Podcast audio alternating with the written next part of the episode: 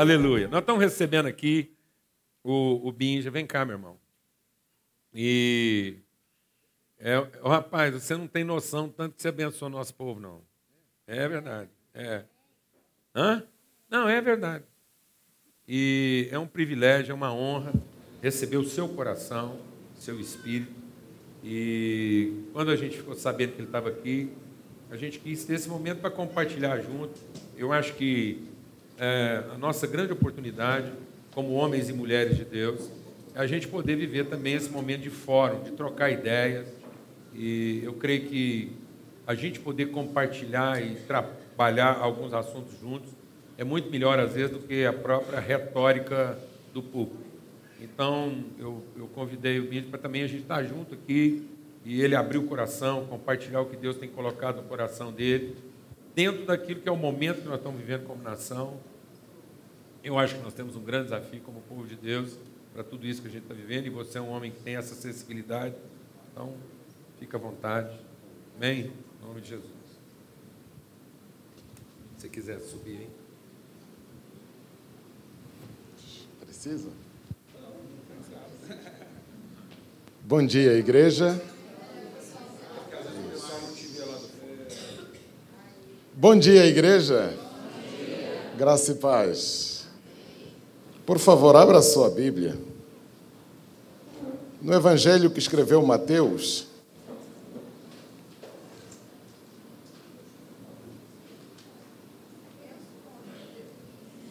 Evangelho que escreveu Mateus, capítulo 4. Eu vou ler do primeiro versículo ao quarto.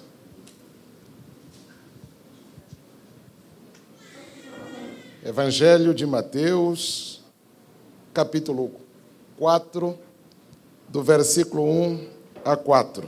Diz assim: então foi conduzido Jesus pelo Espírito ao deserto para ser tentado pelo diabo. E tendo jejuado quarenta dias e quarenta noites, depois teve fome. E chegando-se a ele, o tentador disse: Se tu és filho de Deus, manda que estas pedras se transformem em pães. Ele, porém, respondendo, disse: Está escrito: Nem só de pão viverá o homem, mas de toda a palavra que sai da boca de Deus. Vamos orar. Nosso Deus, nosso Pai, te louvamos, te agradecemos pela bondade e o privilégio de ver a luz do dia porque alguns de nós dormiram e não acordaram mais. A certeza que temos de estar vivos não tem nada a ver com os nossos méritos, mas é a certeza de que os teus propósitos conosco ainda não se consumaram. Pai, faça de nós conforme parece bem aos teus olhos, para que enquanto vivermos, vivamos para a tua glória. Digno és, Senhor. Fale conosco. Alcance o nosso coração pelo poder da Sua palavra. Porque assim como o pão alimenta o nosso corpo, a Tua palavra alimenta a nossa vida.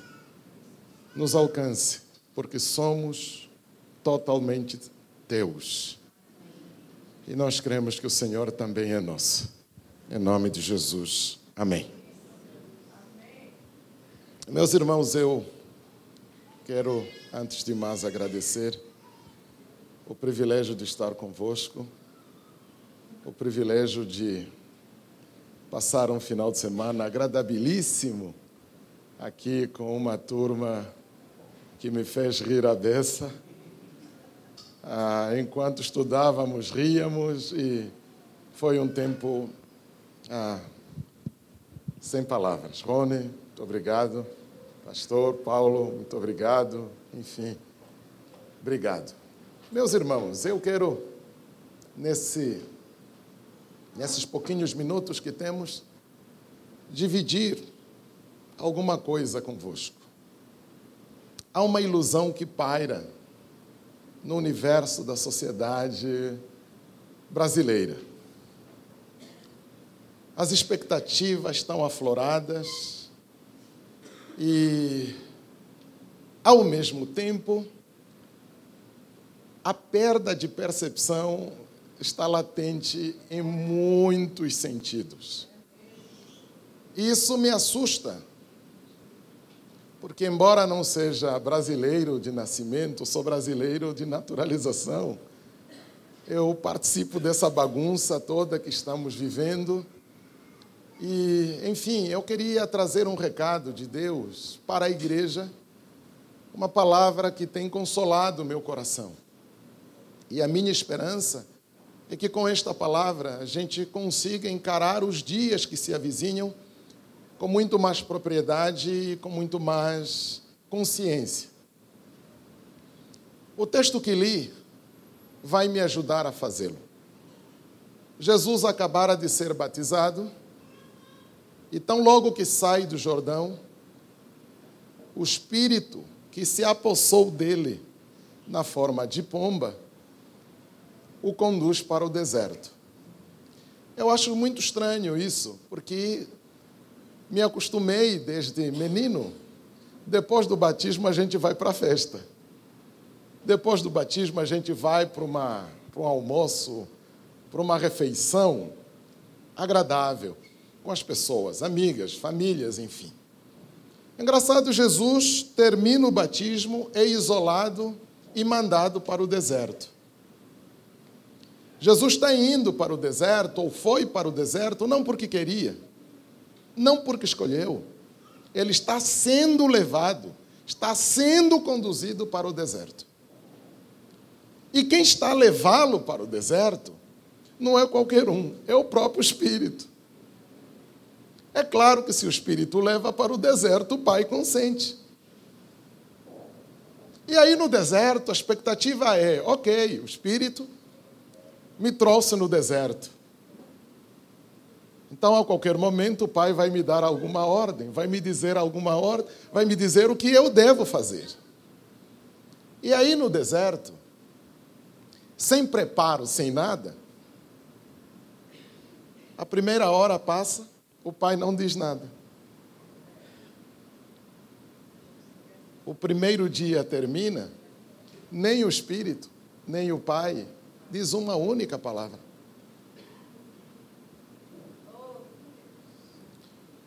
O estômago começa a dar sinais, o corpo manifesta a falta de. E a pergunta é: cadê a comida? Cadê a água? Eu preciso disso. No entanto, quem me trouxe não me disse o que fazer. Então, se não me disse o que fazer, eu não vou fazer nada que não me tenha sido ordenado. Segundo dia. Terceiro dia. Se ponha no lugar de Jesus. O que, que você teria feito?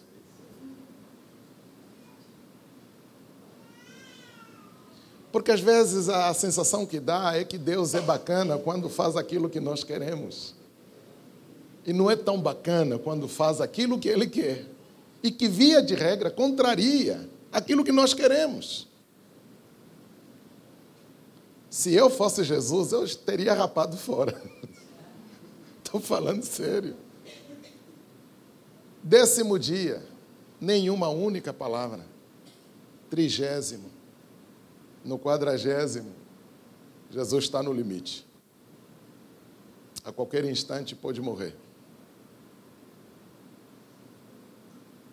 É nesta hora que o tentador chega. Jesus está exausto.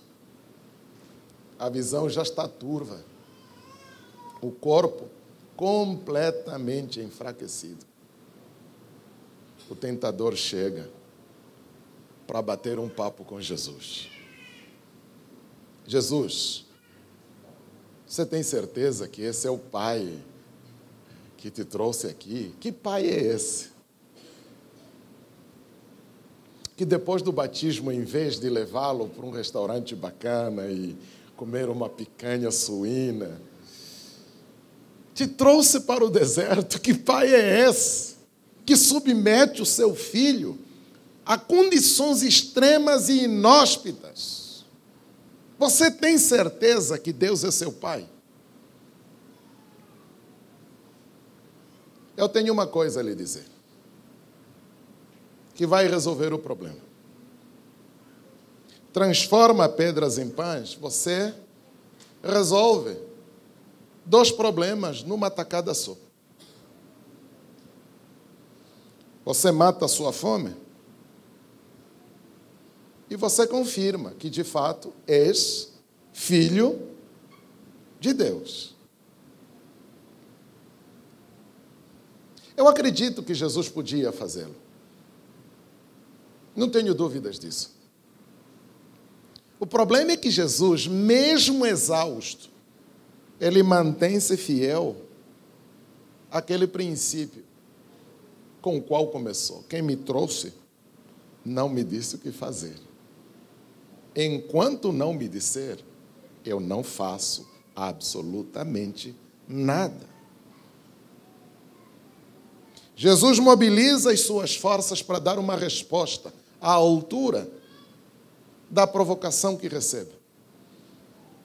Está escrito: nem som de pão vive o homem, mas de toda a palavra que procede da boca de Deus.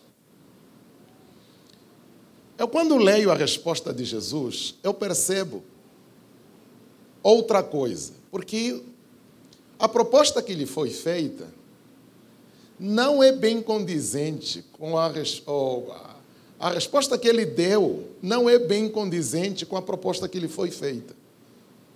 Pela resposta, eu subentendo que na pergunta ou na proposta que lhe foi feita havia muito mais do que parece. Porque a tentação ou a proposta foi feita a ele. Mas Jesus não responde por ele. Ele responde por todos. Então isso me faz pensar que se nem só de pão vive o homem, mas de toda a palavra que procede da boca de Deus, me parece que a tentação ou a provocação que o diabo faz não visava única e exclusivamente Jesus. A provocação que o diabo faz, para não dizer tentação, envolvia você e eu. E Jesus, percebendo, não responde por ele, mas responde por você e por mim também. Na verdade, então, o que, que o diabo queria? Jesus, você vai começar um ministério. E o seu ministério visa alcançar todos os homens. Lembre-se de uma coisa, Jesus. A humanidade anseia por um grande milagreiro. Mas este milagreiro precisa resolver o problema cadente, o problema latente, o problema mais primário do ser humano. É que no mundo existe mais pedras, existe menos pão. O primeiro milagreiro que conseguir transformar pedras em pães terá todos os homens na palma da mão. Então, se o seu propósito, enquanto ministério, é alcançar a humanidade, resolva isso numa tacada só, transforme pedras em pães, que você terá resolvido o problema da humanidade. Jesus, ainda que fragilizado pela fome e sede, ele percebe a sutileza da provocação do diabo. E ao responder, ele manda o recado: Diabo, o problema da humanidade não é pão. Você está iludido, você está enganado. O problema da humanidade não tem nada a ver com um prato de comida. O problema da humanidade está inscrito ou está inscrita na falta de palavra de Deus. A humanidade não precisa de mais ou menos pão. Que a humanidade precisa é aprender a ouvir a palavra que procede da boca de Deus. Meus irmãos, eu confesso que eu fico estarrecido né, com a maneira como nós não percebemos o que está rolando entre nós, as provocações diabólicas no nosso seio, nos distraindo com coisas que não resolvem o problema da humanidade, enquanto a nossa fome espiritual nos acossa de todas as maneiras possíveis. Nós acreditamos que um homem vai resolver o problema do Brasil. Eu devo convir com Jesus para dizer o seguinte: o problema, a necessidade que o Brasil tem, não é de um milagreiro que resolve todos os nossos problemas. O que o Brasil precisa é aprender a ouvir a palavra que procede da boca de Deus. Bom, eu acredito que atrás de tudo isso existem algumas negações que Jesus faz. E com essas negações eu acredito que a gente, se aprendê-las com propriedade, ah, nós poderemos dar uma resposta precisa para o contexto que nós estamos vivendo. Algumas negações, elas se convertem em afirmações, mas eu vou tentar sintetizá-las da seguinte maneira. O diabo queria que Jesus fosse um milagreiro. Jesus se recusa a ser milagreiro. Ao recusar-se a ser milagreiro, ele se afirma diferente daquilo que o diabo queria que ele fosse. Jesus seja um milagreiro que transforma pedras em pães. Jesus diz: Não, eu não quero ser um milagreiro. Eu quero ser atalaia. Eu quero ser pregador. Eu quero ser a voz por meio da qual Deus faz ouvir a sua voz a todos os homens. Então, para nós, o que falta é isso. Meu irmão, está na hora de nós voltarmos as nossas atenções para a palavra de Deus. Está na hora de voltarmos às Escrituras e percebermos por meio de quem Deus está falando conosco hoje. Por quê? Porque nunca se falou tanto de Deus como se fala hoje. E aí eu ouso dizer que falar sobre Deus é fácil Falar sobre Deus é fácil. Abra qualquer livro de teologia pastoral, é, bíblica, teologia sistemática, você vai ouvir muito sobre Deus. O desafio não é falar sobre Deus. O desafio é deixar Deus falar através de nós. O que acontece é que se fala muito sobre Deus o que não percebemos é por meio de quem Deus está fazendo ouvir a sua voz. A tentação que nós, pastores, sofremos hoje é justamente esta: entre ser milagreiro e ser pregador. É a escolha que nós temos que fazer todos os dias. Porque se você for milagreiro, você terá multidão à sua atrás porque o mundo está iludido pensando que tem fome de pão. Tem fome de pão. No entanto, nós precisamos nos comprometer é com a palavra. Não falar sobre Deus, mas deixar que Deus nos use para fazer ouvir a sua voz àqueles que precisam. A segunda coisa que Jesus nega é Eu me recuso a receber ordens que não venham do meu Pai.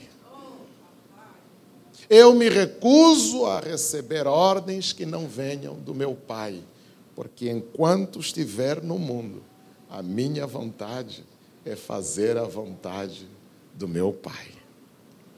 Meu irmão, precisamos aprender a recusar algumas propostas, fundamentalmente aquelas que não vêm do Papai do céu. Porque hoje todo mundo manda, todo mundo ordena, todo mundo quer fazer acontecer. Mas, se somos filhos de Deus, a nós compete nos comprometermos com uma só voz, a voz de Deus. Ouso dizer, não faça nada que Deus não te tenha ordenado.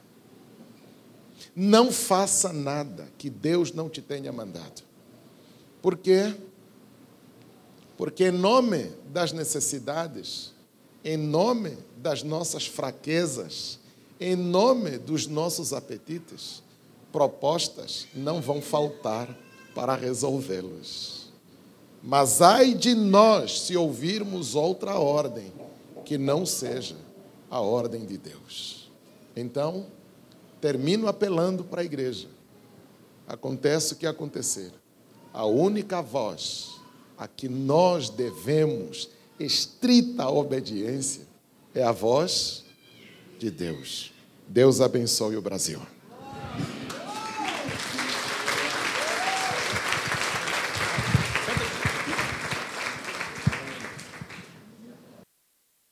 Foi muito de Deus a gente poder compartilhar isso junto, estar aqui junto para isso, para esse momento. E eu quero apenas em dar um testemunho, assim como o Binja fez a respeito de, daquilo que está no coração dele como homem de Deus, como parte da família e, consequentemente, nessa vocação profética que a gente tem né, de, de discernir a vontade de Deus para a vida da nossa nação e o papel que isso cumpre e como é que isso repercute no mundo.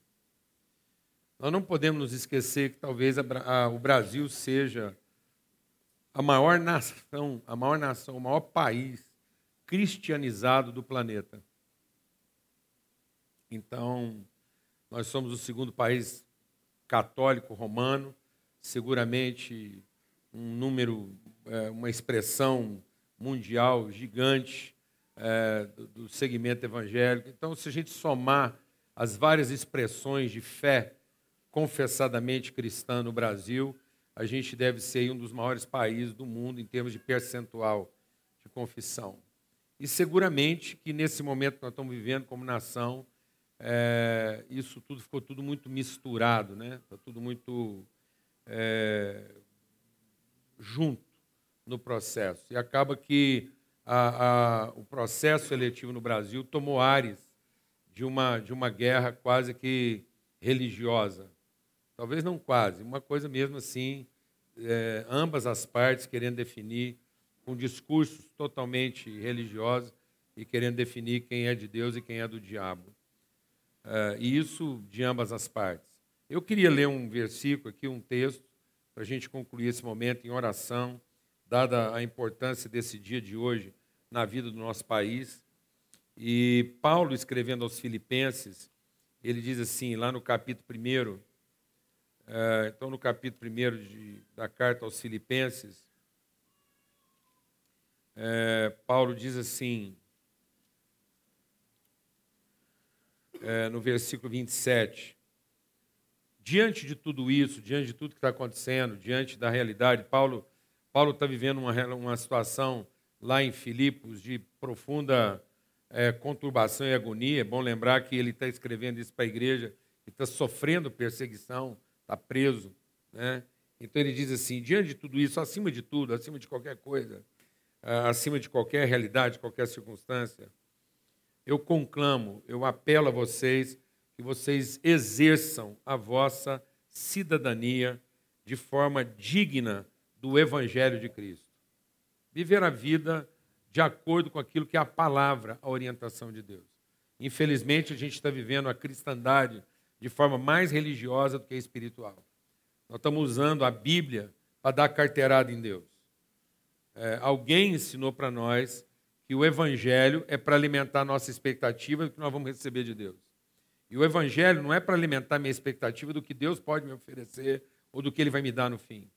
O Evangelho é para alimentar minha convicção do que nós, como povo de Deus, temos para oferecer. O Evangelho é para nos tornar as pessoas que de fato refletem e traduzem a natureza do nosso Pai. Então, o Evangelho vai nos ensinar a respeito de qual é a vontade do Pai.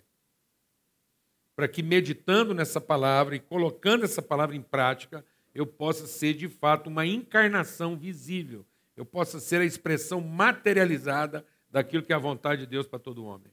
Então, o Evangelho é para pautar a nossa convicção do que nós temos para oferecer como pessoa, como filho de Deus, e não para ficar alimentando nossa expectativa do que nós podemos receber da parte dele.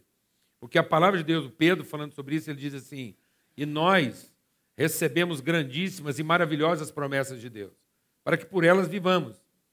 E ele, por conta dessas promessas, nos deu é, é, a sua palavra. Ele nos confiou as suas promessas para que a gente saiba que nós somos participantes da natureza divina. Então, o Evangelho é para que a gente entenda que nós participamos da natureza de Deus. Nós somos expressão. Pedro, escrevendo sobre isso, ele diz: somos sacerdócio real, nação santa, povo de propriedade exclusiva de Deus, a fim de manifestarmos as virtudes daquele que nos tirou das trevas para a sua maravilhosa luz. Então, não é um copo vazio que vai se encher, é uma fonte que desentulhada. O Evangelho é para desentulhar para remover qualquer obstáculo sofismático, qualquer forma de pensamento humano que obstacula, que impede que o fluir de Deus aconteça de dentro de nós. Esse era o propósito do deserto. Era mortificar de tal maneira as resistências da carne em Jesus para que ele pudesse estar operando absolutamente no espírito, sem nenhuma perspectiva de satisfação de desejo ou de contemplação dos seus interesses. Então, a palavra de Deus é para que a gente se liberte desse viés de querer ter as nossas necessidades satisfeitas ou os nossos interesses contemplados, para que a gente possa representar de fato aquilo que é o desígnio, aquilo que é o destino, o predestino de Deus estabelecido para todos os seus filhos. O evangelho não é para fazer juízo de quem vai merecer o céu ou a terra. O evangelho não é para dizer quem vai para um lado, quem vai para o outro. Não é para fazer juízo. O evangelho é para que todo filho de Deus saiba e tenha condições de fazer justiça. Por isso não é buscar o reino de Deus e o juízo de Deus, é buscar o reino de Deus e ter compromisso em expressar a sua justiça. O evangelho é para produzir fé, e fé não é para garantir as expectativas de um crente. Fé é para forjar o caráter de um justo. Por isso o justo viverá da fé, uma fé fundamentada no evangelho de Cristo. E aí Paulo diz assim: para que eu estando aí com vocês ou ausente, no que diz respeito a vocês, vocês possam estar firmes num só espírito. Um só espírito. Tendo uma só alma, que vocês possam partilhar um mesmo espírito e um mesmo compromisso de alma, lutando juntos por uma fé genuinamente evangélica. Não é uma fé evangélica no sentido pejorativo de sermos uma categoria de religião. Fé evangélica não é a fé que caracteriza a religiosidade evangélica.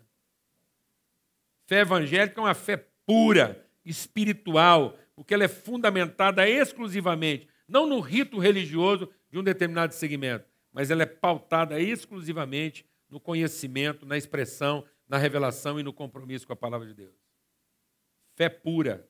Não é crendice, não é dogmatismo, não é pragmatismo religioso, é conhecimento de Deus.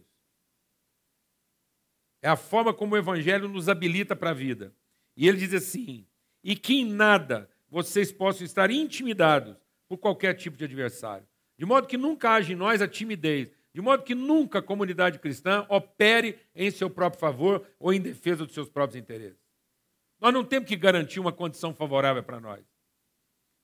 Não interessa quem é que esteja nos oferecendo isso. Um cristão jamais deveria estar pleiteando uma condição melhor de vida para ele mesmo. Jamais deveriam estar engajados em forçar uma situação em que a nossa, a nossa garantia fosse a prerrogativa. E ele está dizendo o quê? Não sejais intimidados, porque o que para o mundo é prova evidente de perdição, para nós é a grande oportunidade de nós revelarmos o compromisso com a verdade e a nossa salvação. Amém, amados? E isso da parte de Deus, porque foi concedida a nós a graça de padecermos pelo por Cristo e não apenas de crermos nele. E sabe, amado, eu quero falar uma coisa para vocês assim, que com muita tristeza, não com não há ansiedade no meu coração. Mas essa é a comunidade com quem eu eu passo a maior parte do meu tempo. As pessoas que partilham a minha intimidade e aonde meus filhos, familiares, estão crescendo e celebrando suas conquistas. E são as pessoas que, na medida em que emprestam e compartilham a sua fé, permitem que a gente consiga também expressar virtude. E se Deus tem gerado alguma virtude através de nós, é porque encontra no nosso meio aqui um ambiente de fé e disposição. Então é com muita tristeza, não com amargura, nem com ansiedade. Não há desespero no meu coração. Não há não há desespero em pensar o futuro, alguma coisa desse tipo. Nunca houve, nem nunca vai ter. Eu nunca pensei para a minha vida cristã e para a prática do Evangelho que Deus teria que garantir para nós uma condição favorável ou não. Mas é com muita tristeza que a gente vê algo muito, muito trágico acontecendo com o nosso país. E o que de pior poderia ter acontecido com o nosso país não é a gente escolher um candidato é, menos ruim ou melhor ou sei lá o quê. Não é essa a questão. A questão é que nós estamos saindo desse pleito para presidente do Brasil com uma igreja dividida e empoderada. Talvez a igreja nunca teve tanto acesso à tribuna como ela está tendo nesses dias. Talvez a igreja, principalmente o segmento evangélico, nunca teve a oportunidade de falar o que queria falar e o que tinha para falar para esse país, como nós estamos tendo agora nessas eleições para presidente. E sem dúvida alguma, é a igreja evangélica, talvez a grande responsável para ser aí o, o fiel dessa balança. E a questão não é se a igreja vai escolher certo ou errado. A questão é a forma como nós nos comportamos diante do país como igreja. E nós, em vez de partilharmos um espírito conciliador, cheio de misericórdia, de bondade e compaixão, e sermos exemplo de cidadania para esse país, a gente resolveu isso no tapa, na agressão, na violência. Nós nunca fomos tão violentos contra nós mesmos e contra as pessoas como tem sido nesses dias. Os discursos estão carregados de ódio, estão carregados de ressentimento e principalmente estão carregados de razão. Eu fico muito triste porque são pessoas ilustres, são pessoas que sabem muito, são pessoas que se sacrificaram muito, já sofreram demais pelo Evangelho. São irmãos nossos, é a família. Mas a igreja nunca foi tão dividida, tão fragmentada, nunca esteve tão atrelada ao seu aspecto pior, que é o seu institucionalismo. Nunca as pessoas foram tão violentas e foram tão assim é, rudes em desprezar o outro por conta das suas convicções e das suas ideias. Então, o cenário é muito triste. Porque talvez a gente até acerte ou erre na escolha do mandatário mas a plataforma, o ambiente espiritual que poderia oferecer para o país condições para os seus enfrentamentos, ele está seriamente comprometido. Por isso é a oportunidade de que as pessoas que têm verdadeiro compromisso espiritual não se omitam. Que você entenda a sua responsabilidade cidadã. Você entenda a sua responsabilidade como pai, como homem, como profissional liberal, como cidadão, como empregado como patrão. que a gente não continue rifando para as instituições e alugando às instituições o privilégio e a responsabilidade da educação dos nossos filhos. As escolas desse país, não adianta fazer discurso, não adianta pensar que se a gente encher as escolas do Brasil hoje de rito religioso, isso vai melhorar a nossa qualidade de educação. Esquece. Porque o comprometimento das nossas instituições educacionais é porque as instituições não foram feitas para educar. Quem foi feito para educar é a família. Então não adianta a família se vitimizar. Não adianta uma vitimização coletiva achando que o que está pondo a comprometer esse país é o governo, é a instituição, é a escola, é a empresa ou o empregado. Não há responsabilidade da parte de quem não conhece a Deus. Quem conhece a Deus é o seu povo, é a igreja. E que se se comportasse, se agisse, se interferisse nas questões do país de forma espiritual e não religiosa, nós ofereceríamos para essa nação uma referência, um luminar, uma direção a seguir. Não fique você pensando que as escolas estão encapetando seus filhos. Elas não estão encapetando seus filhos. Elas estão apenas ocupando um espaço que está vazio no coração deles. Porque eles não estão sendo ensinados a conhecer a verdade em casa. Não estão ensinados a viver um ambiente espiritual saudável, a ponto de resistir qualquer tipo de abordagem e qualquer tipo de confronto que a sociedade possa oferecer para ele. Porque a situação não vai melhorar. A situação tende a piorar. Qual foi a última vez que você tirou o seu filho da escola por dois dias, para ele passar tempo com você?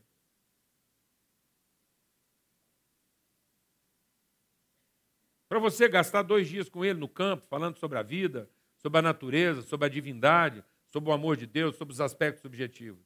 Qual foi a última vez que você fez isso? E parece que você tirar o seu filho da escola por dois dias, isso é crime. A escola não vai educar seus filhos. A escola não vai ensinar seu filho a desenvolver valores de compromisso, de palavra, dignidade, respeito. Não existe mais educação no Brasil nas escolas. As instituições de ensino no Brasil hoje se tornaram centro de formação profissional.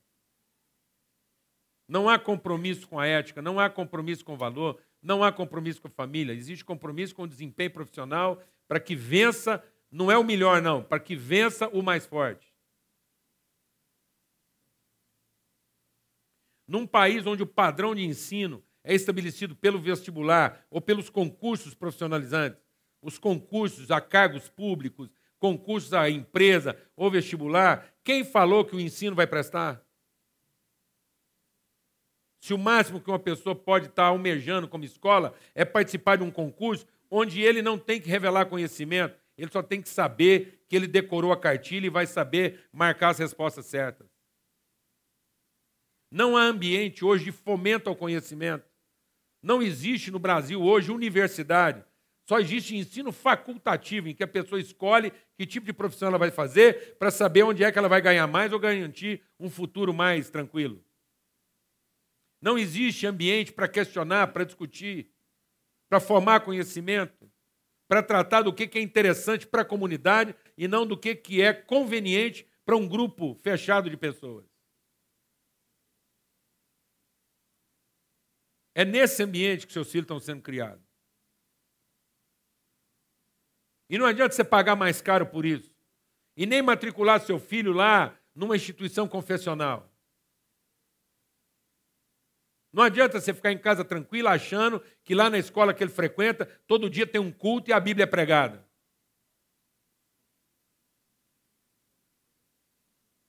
Porque isso não estabelece uma escala de valores. Isso só estabelece a falsa ideia de que se ele for capaz de pagar pelo rito certo, o rito certo vai garantir para ele alguma coisa. Eu quero terminar dizendo o seguinte, amados. Lá em Provérbios, no capítulo 6, o Salomão falou assim que tem algumas coisas que Deus não gosta. Deus não gosta de seis coisas que Deus não gosta. Não gosta, mas convive. Porque são coisas constrangedoras. Deus não gosta da altivez. Deus não gosta de gente orgulhosa. Mas convive. Não relaciona, convive. É uma convivência. Deus convive até com o diabo. Não relaciona, mas convive.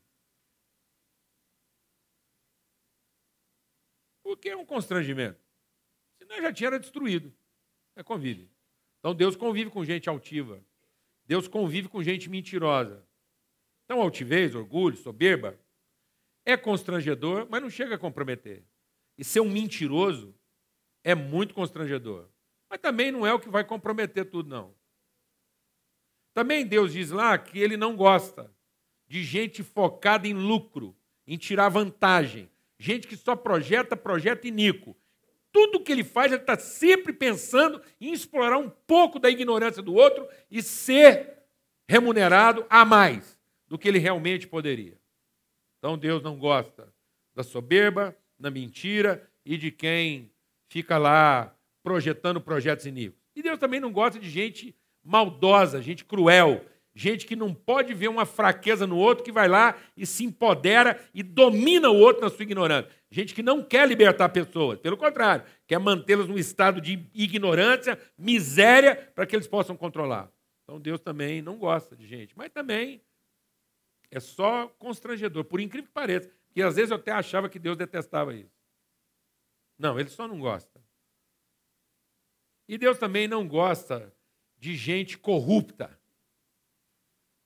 Gente que dá um testemunho falso para fazer estabelecer uma coisa que é enganosa. Então Deus não gosta de corrupção, Deus não gosta de coração altivo, Deus não gosta de violência e Deus não gosta de usura. Deus não gosta de. Vamos ler lá. Eu senão ainda vou esquecer um aqui. É... Ele não gosta de de gente que comete violência, ele não gosta de gente que tem pressa. Enfim, está aqui os seis. É, aqui, Provérbios 6. Há coisas que Deus aborrece: olhos altivos, língua mentirosa, mãos que derramam sangue inocente, violência, coração que trama projetos iníquos, pés que se apressam para o mal, testemunha falsa que profere engano. São coisas profundamente constrangedoras e disso o nosso país está cheio. Mas há uma única coisa que Deus considera comprometedora, e isso ele abomina: aquele que separa amigos íntimos, aquele que divide o que não devia ser dividido, porque Cristo não está dividido. E quando a gente passa a ideia de que eu posso confessar Cristo com a minha boca e nutrir ressentimento contra o meu irmão no coração, então isso é uma abominação. Porque a amargura é a abominação no lugar santo. E a Bíblia diz que uma das características dos últimos dias é que a abominação habitaria o lugar santo.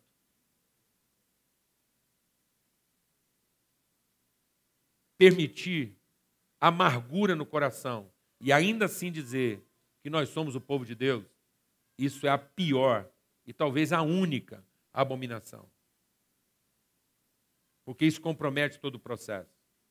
Então, o pior que está acontecendo nesse país não são os desmandos do governo, não são as mentiras, as falcatruas, a corrupção. Sabe qual é a pior coisa que está acontecendo com esse país? É que no meio disso tudo, a igreja está se permitindo ser uma igreja dividida, fracionária, contenciosa, comprometida com os interesses de uns e de outros, e que não revela um espírito de unidade, de espiritualidade, de compaixão e de misericórdia. Que Deus tenha misericórdia da nossa nação. Nós precisamos clamar por arrependimento, amado. E de uma vez por todas remover toda a raiz de amargura do nosso coração. Seu filho pode estudar numa escola ruim. Seu filho pode sofrer a catequese de qualquer tipo de política, de identidade, de gênero, do que for. Mas se ele tiver um coração cheio de misericórdia, e se ele for conhecedor do amor de Deus lá dentro da sua casa, não há poder nesse mundo que o fará corromper-se. Em nome de Cristo Jesus, o Senhor. Amém? Vamos ter uma palavra de oração. A gente quer concluir esse momento aqui e eu quero, eu quero continuar esperando em Deus o arrependimento da igreja pela vergonha que nós estamos passando. É vergonhoso o lugar onde a gente chegou como povo de Deus. É triste. Mas a gente segue em fé, encorajando e animando uns aos outros. Amém, irmãos?